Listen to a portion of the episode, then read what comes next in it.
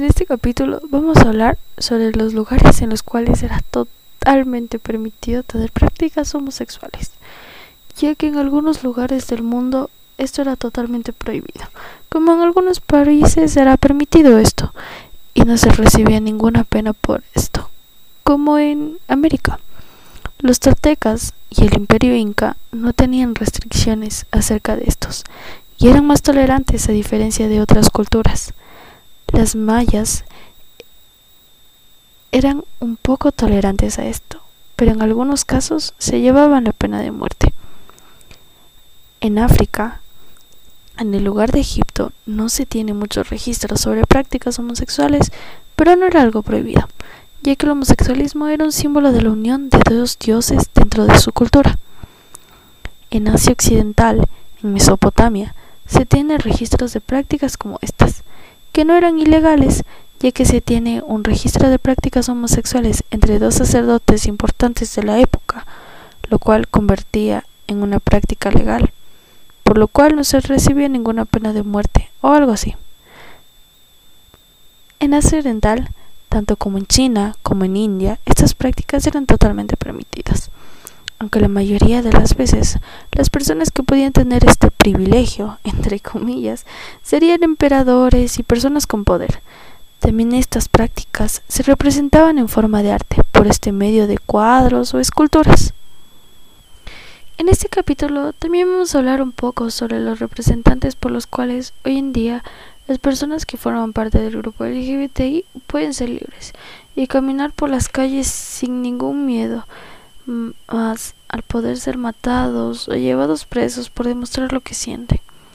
Y con esto no generalizo que siempre es así, ya que en varios lugares, por más aceptación que exista para estas personas, siguen habiendo discriminación y este abuso físico por parte de personas X en esta sociedad, de una manera que no tiene explicación.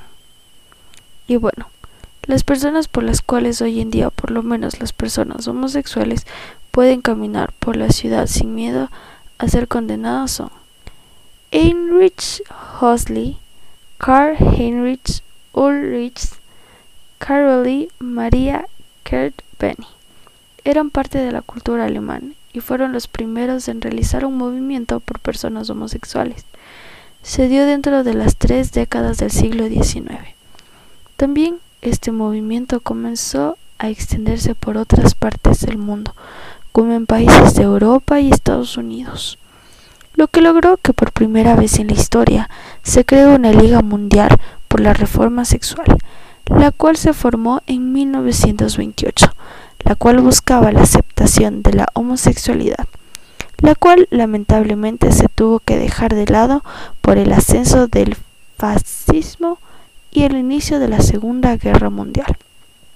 Kraft Ebring fue una de las primeras personas, por decirlo así, de salir del armario ya que trató de defender la abolición del artículo 175 en un Congreso de Abogados, los cuales ni al leer primer párrafo fue abochado por las personas por el hecho de tener diferentes opiniones.